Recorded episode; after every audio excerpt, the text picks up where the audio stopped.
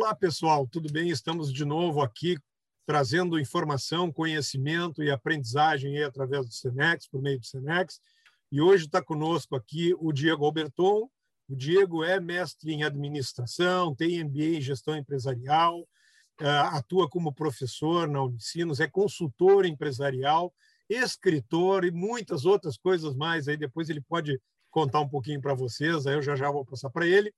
Nós vamos falar hoje sobre liderança, um tema que é super amplo, mas a gente eu queria puxar um aspecto específico aí, que é o tipo o modelo de liderança. Né? A gente sabe que a gente veio de um modelo aí de comando e controle, e até seria hipocrisia dizer que a gente ainda não tem ele, né? Porque a gente encontra ele em várias organizações, mas a gente sabe que com a velocidade e a mudança, inclusive do perfil dos colaboradores, dos antigos ou o que a gente chama de subordinados, ah, o bom líder, o líder que consegue ser mais efetivo hoje, é o líder que influencia as suas equipes. Né? Então, é, nós vamos puxar a conversa aí, Diego, sobre esse líder que influencia.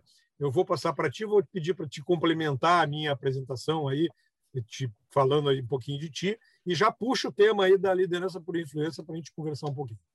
Tá contigo. Legal, Mori. Muito obrigado pelo convite. Prazer em te reencontrar. Sempre um grande privilégio conversar contigo. E, e sim, eu acho que já estou bem apresentado. Acho que o importante é, é do nosso trabalho que a gente tem junto, né, no Senex, ou seja, já aí alguns anos trabalhando com esse tema especificamente dentro do PDEC e algumas outras intervenções aí mais mais contingenciais, ou seja, tentando discutir um pouco essa contemporaneidade aí do processo de liderança e as várias facetas que estão por trás dela. E eu acho que a, a discussão da influência ela ela é muito interessante porque ela não é um tema ele não é um tema que veio por causa da pandemia. Eu acho que essa é uma questão importante. Né? A gente já vinha discutindo esse tema da influência há bastante tempo, mas claro que por conta da pandemia, muitas temáticas novas parece que emergiram, algumas mais retóricas, outras de fato novidades, mas que, claro, naturalmente o debate ele continua ainda muito presente, e como tu bem disseste, ainda temos um grande espaço para conseguir avançar do ponto de vista prático, o exercício de uma liderança mais influenciadora. Então, vamos lá, vamos conversar aqui sobre algumas dicas que a gente pode ajudar os nossos executivos e as nossas organizações aí para serem mais influentes. E antes de continuar, eu queria, eu acho que tu trouxesse um ponto bem legal que eu só queria reforçar para quem está nos escutando, nos assistindo, que é exatamente esse aspecto antes pandemia e pós-pandemia, porque às vezes me dá a impressão que depois da pandemia o mundo fez um 360 graus e não existia nada antes, né?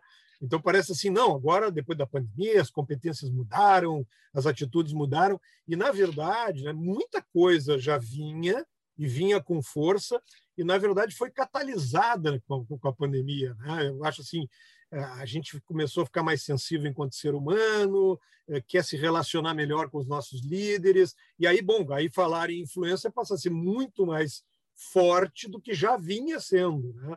Mas isso eu acho um ponto bem importante. Mas devolvo para ti eu sei que a gente tem aí dimensões na influência, enfim. Fala para nós aí, para quem está nos escutando aí. Tá, legal. Eu acho que a gente é, é, pode começar, vamos se inspirar no Simon lá, ou seja, na questão do Golden Circle, e tentar pensar por quê. Eu, eu acho que isso é, é, é uma questão fundamental, assim, ou seja, por que o debate da influência dentro da liderança? É claro que tem um pouco desse senso comum, né, de pensar uma liderança diferente e tal, mas acho que a gente pode entrar um pouco mais no detalhe e, e, e, tentar encontrar algumas justificativas bastante profundas sobre por que, que influência é importante. Eu penso, assim, da minha experiência, inclusive empírica, nas organizações em que atuo, que pelo menos quatro grandes drivers assim puxam esse debate da influência. É claro que a dosimetria desses drivers varia em cada organização, por conta do seu contexto, por conta do seu negócio, por conta da sua cultura, mas observa se esses quatro elementos podem ser a, a, a uma parte das justificativas para a influência na liderança. O primeiro é que a gente vive há alguns anos uma transformação dos modelos de organização do trabalho dentro das empresas. Acho que isso parece fato que as empresas, em menor ou maior grau, têm buscado uma transformação ou pelo menos uma migração de modelos que antes eram predominantemente mecanicistas, ou seja, muito baseados, né, numa perspectiva lá calcada ainda em lógicas tayloristas, fordistas e tal, que foram e ainda são úteis em linhas gerais, mas as empresas se deram conta que elas precisam avançar também para alguns modelos mais orgânicos, ou seja, de funcionamento organizacional. Não estou nem falando de trabalho, e sim de funcionamento organizacional mais flexível, mais orgânico, para dar conta dessa complexidade toda em que a gente vive do ponto de vista de negócios, que talvez tenha se potencializado com a pandemia, mas isso não é um movimento de agora, a gente já vem falando de complexidade há um bom tempo. E quando tu pega o modelo de organização do trabalho saindo da lógica mecanicista para uma lógica mais orgânica, tu começa a ver que aquele líder que servia para o modelo mecanicista não serve para o modelo orgânico. E aí tu tem uma questão de utilidade de liderança. Ou seja, não é que o líder antigo seja ruim, Sim, ele sim. talvez não se encaixe mais Perfeito. por uma lógica Perfeito. de flexibilidade, de um sistema mais orgânico, onde tem que explorar todo o potencial de flexibilidade das pessoas para aquele modelo que simplesmente mandava nas pessoas ou fazia as coisas acontecerem, onde o modelo então de comando e controle se sustentava de uma forma muito mais eficiente. Então não é que o modelo ele é um modelo ruim, ele talvez não se adapte mais a uma parte dos negócios que a gente vive na contemporaneidade. Esse para mim é o primeiro elemento. O segundo elemento tem a ver com a própria a dimensão do que é controle. Uhum. Porque a, a, questão do comando e controle, classicamente, como a gente fala, ela tem uma íntima relação com aquela lógica panóptica, ou seja, de controle pessoal ou seja, aquele controle sobre as pessoas, né? aquilo que Foucault trouxe ainda nos anos 70, numa perspectiva panóptica, de controle da pessoalidade, do controle do sujeito em si, ou seja, onde há uma necessidade de controle, inclusive visual, né? Uhum. aquela prerrogativa, ou seja, que a gente achava, claro, que controlava as pessoas a partir dessa lógica, mas esse controle ele vinha a reboque, ele era uma consequência dos modelos mecanicistas. Com o passar do tempo, essas tipificações de controle começaram a ter toque mais, toques mais impessoais. E aí, por exemplo, uma discussão sempre muito interessante é uma migração de um controle panóptico para uma perspectiva mais rizomática, ou seja, uma perspectiva mais de emaranhado, muito inspirada naqueles conceitos de Charles Deleuze lá, ou seja, de uma linha muito mais de rizoma, de emaranhado de controles que estão presentes, evidentemente, em toda organização, mas que não estão nessa perspectiva da, pessoa, né, da, da pessoalidade.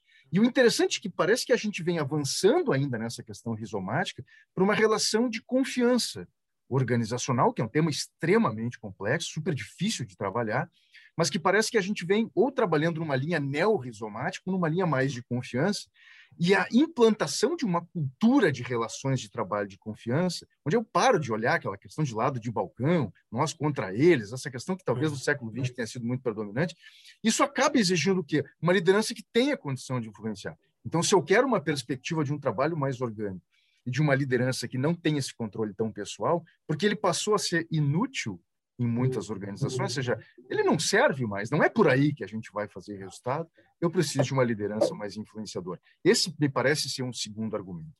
Tem um terceiro que é o jeito de trabalhar. O jeito mudou, né, Mori? Ou seja, olha nós aqui, né? já tu na tua casa, eu na minha nesse momento aqui, estamos trabalhando, talvez antes da pandemia ou ainda antes estaremos fazendo isso daqui a pouco no escritório, sei lá onde, no estúdio, imagina, né? Ou seja, algo que era impensado há um tempo atrás explora isso para as organizações, ou seja, o trabalho hoje está numa dimensão absolutamente global, de fato. Né? Eu tenho uma situação com um cliente muito interessante, ou seja, até pouco tempo atrás era inimaginável a gente contratar pessoas que não fossem do local físico da cidade onde a pessoa estava trabalhando. Porque não passava pela cabeça, como é cara não vai estar aqui trabalhando?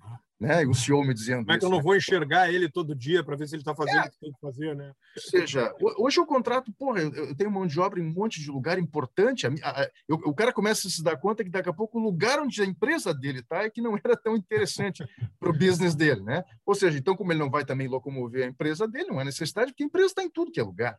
Ou seja, e para isso, a lógica de influência ela acaba sendo, inclusive, para aqueles que se incomodam muito e ficam muito inquietos de achar que liderança influenciadora acaba totalmente o controle, não tem nada a ver com isso, mas é uma outra lógica de pensar, inclusive influência como mecanismo de controle, o que dá uma sossegada um pouco naqueles executivos mais propensos a poder. Nossa, não posso perder isso. Fica tranquilo, a influência também é uma forma de controle, talvez uma forma um pouco mais, é, digamos assim, lúdica de controle, mas talvez mais eficiente para os novos tempos. É, esse eu é ainda botaria um Vamos lá, pois não. Continua, depois eu comento. Eu ainda botaria um último elemento, só para fechar esses quatro argumentos, assim, que eu acho que influência é uma questão importante. Então, a transformação dos modelos, as tipificações de controle, a forma de trabalhar e a pressão social.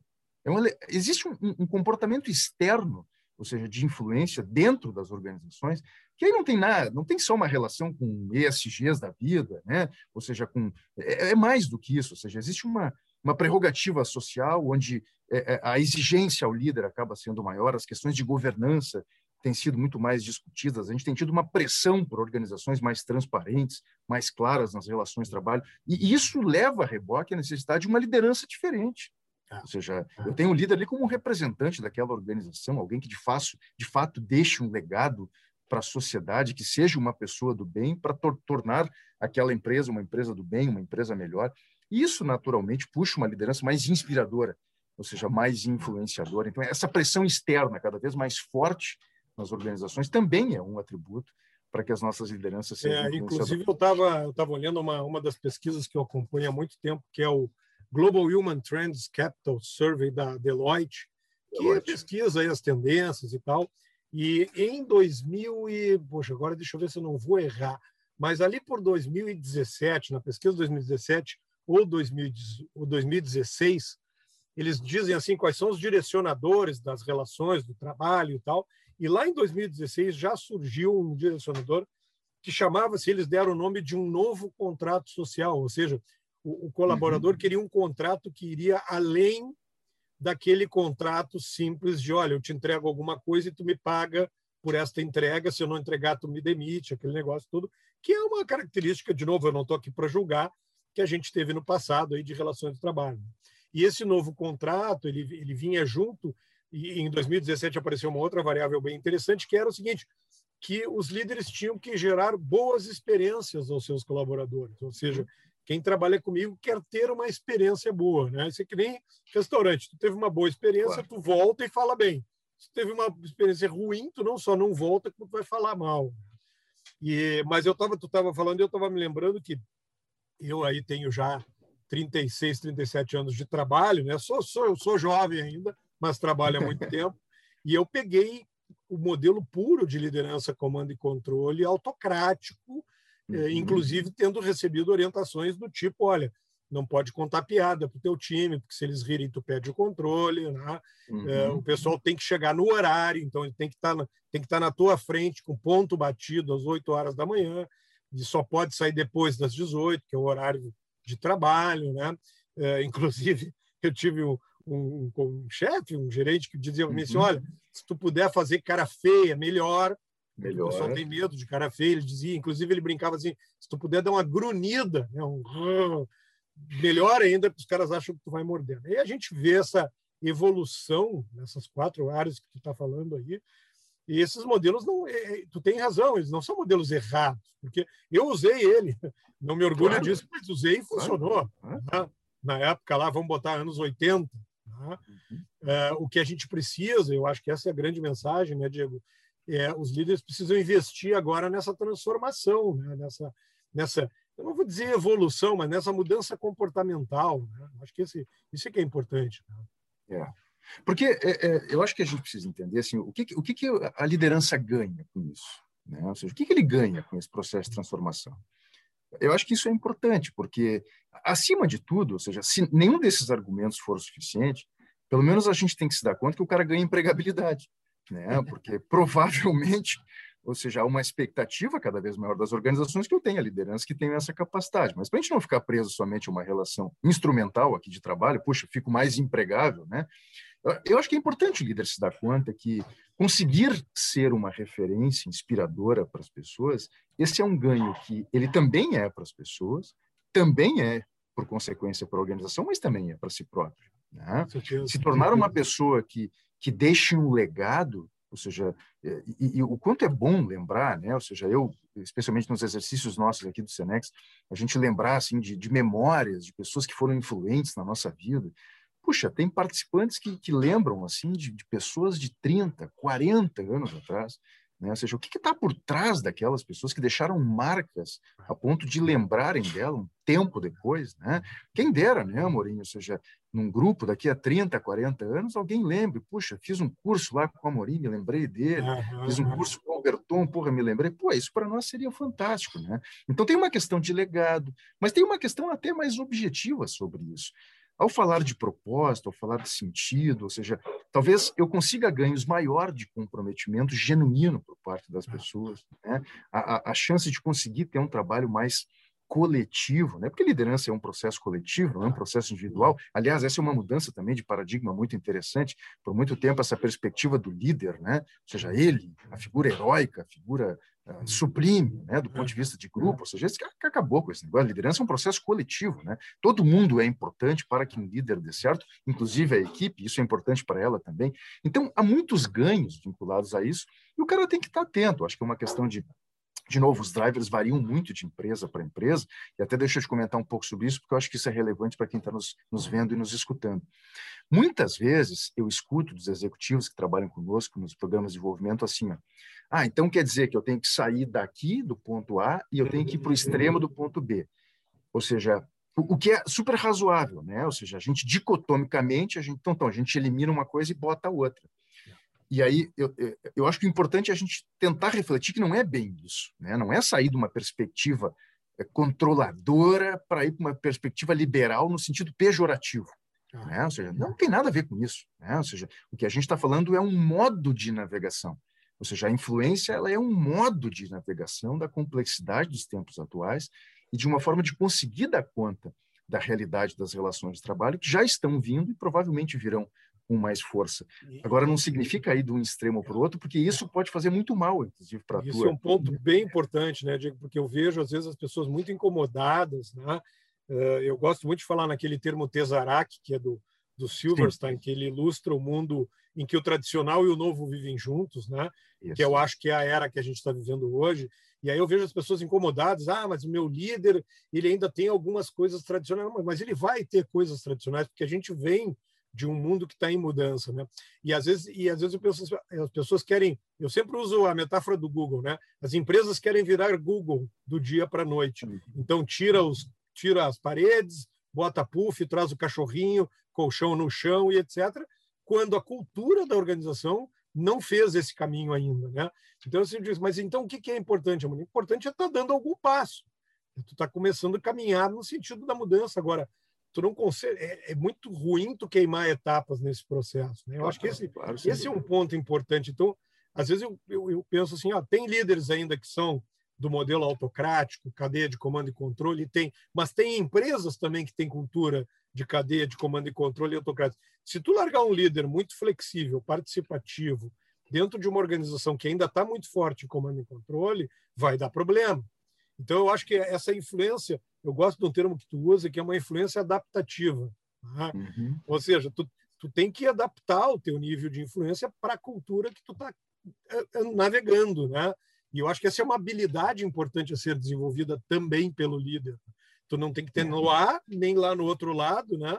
Eh, tu tem que conseguir navegar dentro desse contexto, entendendo, claro, que o mundo está indo para um contexto muito mais flexível, não é menos controlado, aliás, só para fechar um outro ponto que tu trouxeste, não tem nada a ver com perder controle de equipe, nada. Não, não, não. É com relação mesmo, a forma como tu vai te relacionar.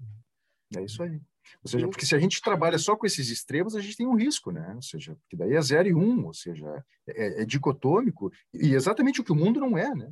Ou seja, é. o, mundo é, o mundo é complexo, né? não é mais complicado nem simples. Né? Seja, a gente vive no, no, no complexo e no caos. Ou seja, então a, a, navegação disso te exige adaptabilidade. Aliás, tem se falado mais é. sobre isso. Né? A gente já vem falando há um bom tempo no Senex, mas isso vem, parece que vem ganhando força. Aí é, eu, eu, eu, fico, às vezes as pessoas me perguntam assim, bah, Murinha, agora, como é que eu vou ter certeza que o meu colaborador está trabalhando se agora ele é remoto?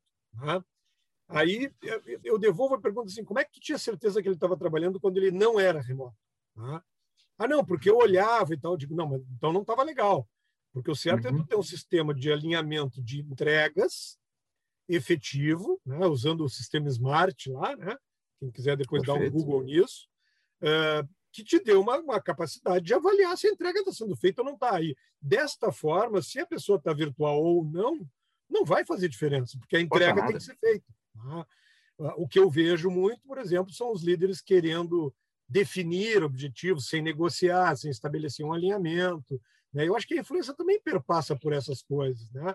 Antigamente, tu, é, que nem da aula, antigamente tu dizia para o aluno o que, que ele tinha que aprender, como ele tinha que aprender, quando ele tinha que aprender, o que, que tu ia botar na prova e o que, que ele tinha que estudar para cair na prova. Hoje a gente sabe que a eutagogia aí trouxe uma relação muito, é, muito mais flexível, né? E o líder tem que, tem que ir para esse caminho. Buenas, o que é bom dura pouco, nós temos aí mais dois minutinhos, Diego. É, queria que tu deixasse aí uma mensagem para quem está nos escutando aí. Pô, mas Diego, por onde é que eu começo? Claro, óbvio, eu sempre sou suspeito, eu digo, vai lá e faz um, um curso, uma formação do Senex, né? Mas, assim, claro. o primeiro movimento que o líder pode fazer nesse sentido, né? O que, que tu sugeriria, o que, que tu deixaria aí de, de mensagem? É. Eu acho que o primeiro movimento é sempre estar tá, tá antenado ao porquê das coisas. Né? Eu acho que isso é uma questão de núcleo, né? uma questão de, de âmago, ou seja, ficar muito atento a esses movimentos para que ele possa ter, primeiro, consciência que este movimento de transformação ele é necessário. Isso não significa que, que o que ele está fazendo é errado, que é ruim, né? ou seja, não. Ou seja, acho que vamos partir daí. Então, é, essa questão de autoconhecimento sobre o seu processo de liderança e tomar consciência de que tem uma necessidade de transformação é o primeiro ponto. A partir daí, é buscar, ou seja, entender um pouco mais sobre exatamente o que é ser uma uma, uma liderança influenciadora. Né? E aí eu me permito aqui deixar algumas é, pequenas sugestões assim de, de alguns caminhos. Né? Eu acho que tem um caminho que envolve a questão da institucionalidade, do papel do gestor. Tu falaste em cultura, né? ou seja, muitas empresas é, migrando para os seus processos de transformação cultural. Se a gente não trabalhar lideranças para sustentar isso, bom, então, se Drucker ainda está certo, se de fato né, a estratégia será comida no café da manhã por essa cultura, a gente sabe que essa nova cultura desejada vai ser uma abstração, porque a realidade não será sustentada pelas lideranças. Eu acho que vale investir em atributos pessoais. Olha, o teu comentário, né? ou seja, do, de uma recomendação do teu gestor na época de ser rabugento, né?